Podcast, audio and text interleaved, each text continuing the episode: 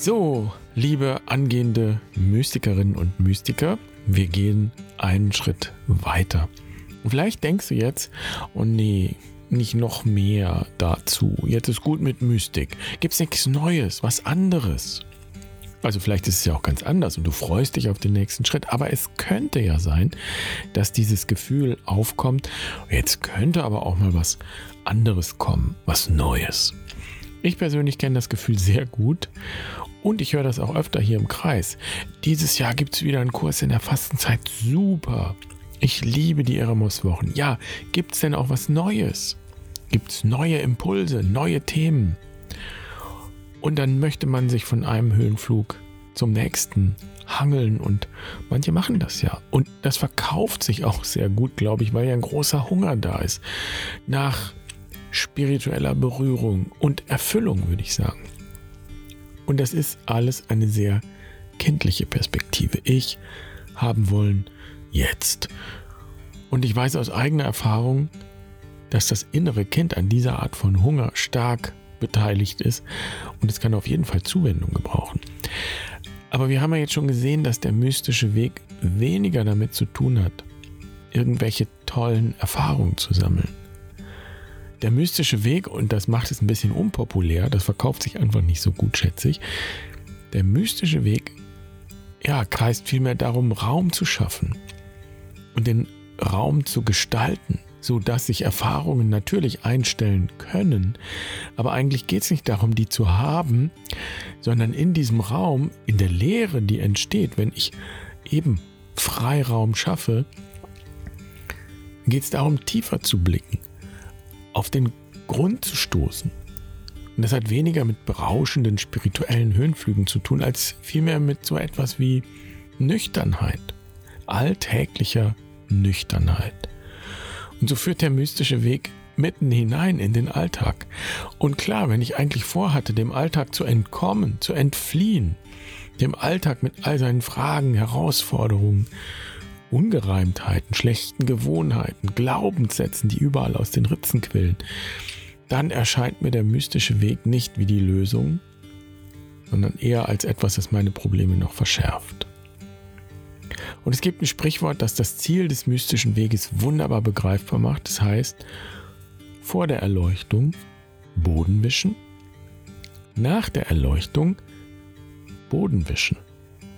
Und da setzen wir heute an bei dem, was Meister Eckhart überbilden nennt. Und überbilden, das ist auch wieder so ein sperriges Wort.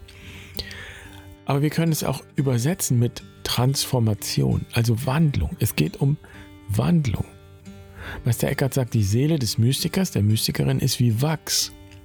Und in dieses Wachs prägt sich das Bild des Göttlichen ein. Wir werden überbildet oder lassen uns überbilden, wie auch immer.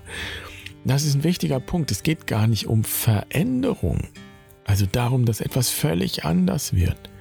Es geht um Wandlung. So wie sich die Raupe im Kokon wandelt. Alles ist schon in der Raupe vorhanden. Die Raupe ist schon der Schmetterling. Sie wandelt sich nur. Das Bild des Schmetterlings prägt sich sozusagen aus in ihr. Das meint überbilden. Das bedeutet, dass nicht um mich herum etwas anders wird, sondern ich bin anders, ich wandle mich, ich schaue anders auf die Dinge. Und da gehen wir jetzt rein ins Gespräch mit Marion Küstenmacher, die das noch viel besser erklären kann. Und damit herzlich willkommen bei Barfuß und Wild. Ich bin Jan, schön, dass du dabei bist. Ich freue mich, diese Folge mit dir zu teilen.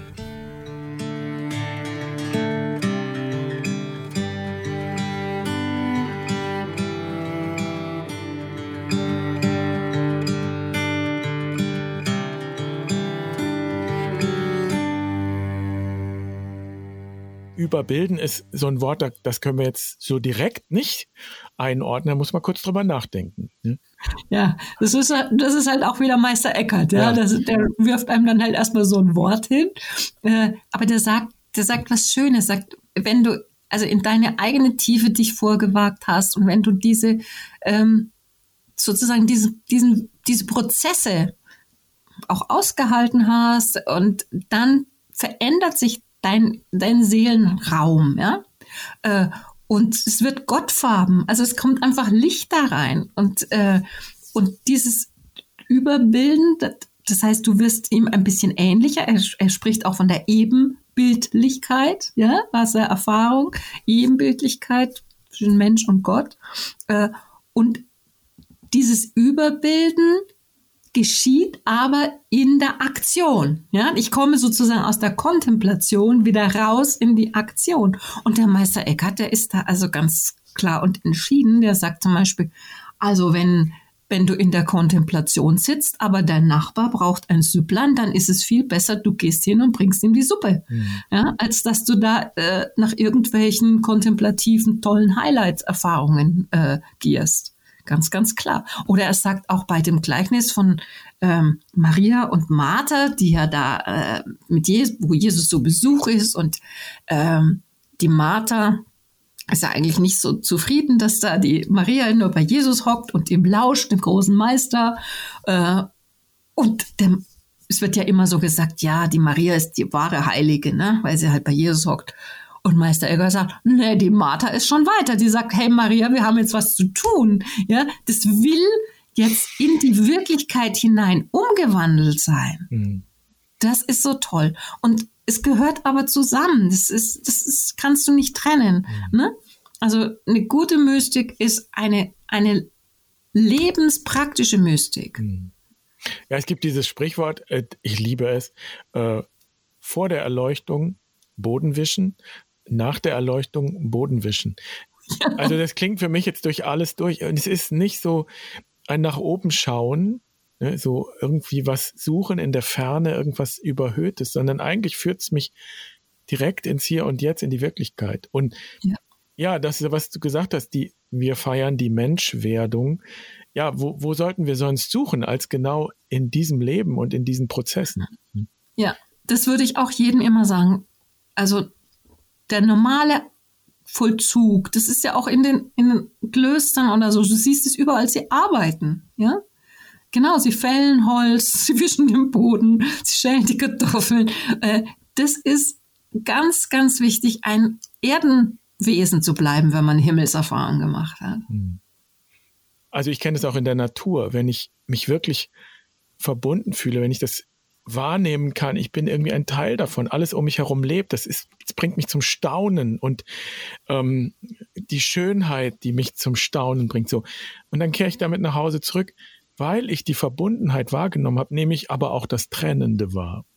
Mhm, also gerade genau. weil ich die Verbundenheit wahrgenommen habe, nehme ich erst recht die Trennung wahr. Ja. Das kann sehr schmerzhaft sein. Und es ist auch bei einer Quest zum Beispiel, haben wir jetzt schon öfter äh, ja, wirklich zu uns gesagt, ähm, es ist gar nicht so schwer rauszugehen in die Natur und da vier Tage und vier Nächte zu sein und verbunden zu sein. Die größere Herausforderung kann sein, wieder zurückzukommen. Ja. wieder in die Welt zurückzukommen, ins eigene Leben zurückzukommen. Ja, aber schon eben als jemand, der um aus dieser Erfahrung her um mehr Verbundenheit weiß. Ja. Wieder ein Stückchen mehr. Ja. Und du kannst ja zum Beispiel ein beliebiges Kleidungsstück, was man gerade anhat. Ja?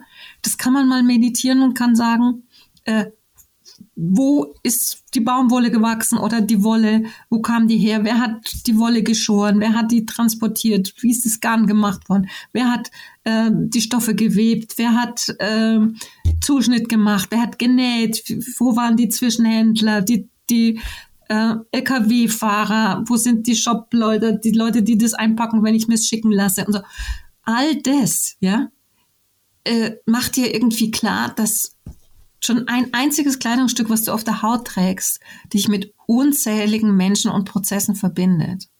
Oder ein Stück äh, Brot, was du isst, oder was auch immer, ja.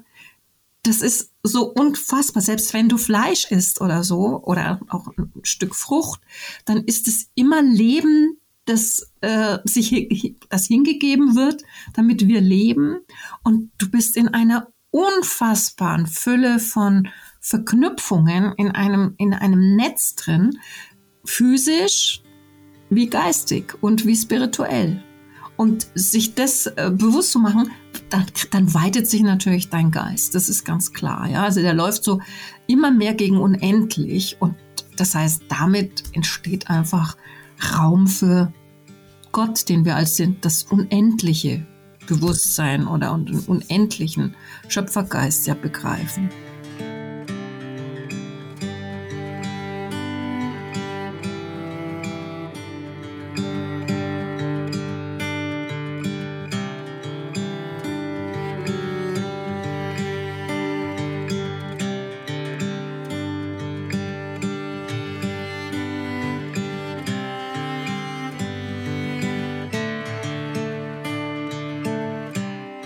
Wenn du jetzt immer noch dabei bist, dann scheint dich ja etwas an dem Thema zu interessieren. Das ist wunderbar.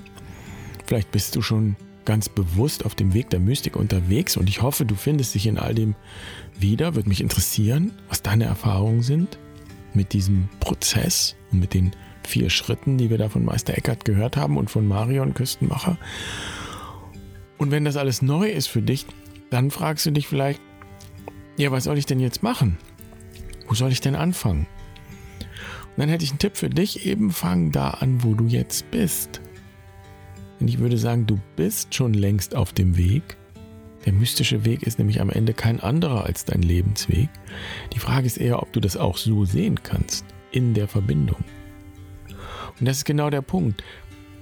Wo bin ich denn gerade und vor allem, wo soll ich denn hinschauen? In welche Richtung soll ich schauen, damit das Ganze irgendwie Sinn ergibt? Damit ich sozusagen eine Ahnung bekomme vom Ganzen und dann auch weiß, wohin ich den nächsten Schritt setzen kann. Und deshalb arbeiten wir ja in unseren Kursen und Seminaren mit dem Lebensrat. Das ist wie ein Kompass genau für diese Frage, wo stehe ich eigentlich gerade? Und wo gehe ich denn hin? Und wo will ich hingehen? Wo setze ich dann den ersten Schritt? Wir haben dafür ein wunderbares kleines Werkzeug entwickelt, eine Art Standortbestimmung, also so eine Art Lebenstest, wenn man so will. Und es ist kein Typentest. Also das Rad sagt dir nicht, wer du bist, sondern eben, wo du stehst. Und wenn du die Fragen in dem Fragebogen beantwortest online, dann werden deine Antworten ausgewertet und du bekommst einen Hinweis, wohin sozusagen die Kompassnadel deines Lebensrades gerade zeigt und auch eine kleine Auswertung. Und das können wir machen, weil zwar jeder Weg individuell ist, dein Weg ist dein Weg. Und wir haben auch keine Antworten für dich, aber die Fragen sind für alle gleich. So wie in den vier Schritten auf dem mystischen Weg auch eine Struktur liegt und sichtbar wird, so ist das auch mit dem Lebensrat. Dieser kleine Test wenn man so will, ist eigentlich nichts weiter als der Blick durch eine Brille, die die Strukturen sichtbar macht. Also probier es einfach mal aus. Du findest das, wo stehst du auf der Webseite. Ich verlinke dir das aber auch in den Show Notes. Und dann bin ich gespannt, was du siehst, wenn du durch diese Brille auf dein Leben schaust. Und dann wünsche ich dir eine schöne Woche. Mach's gut. Pace bene.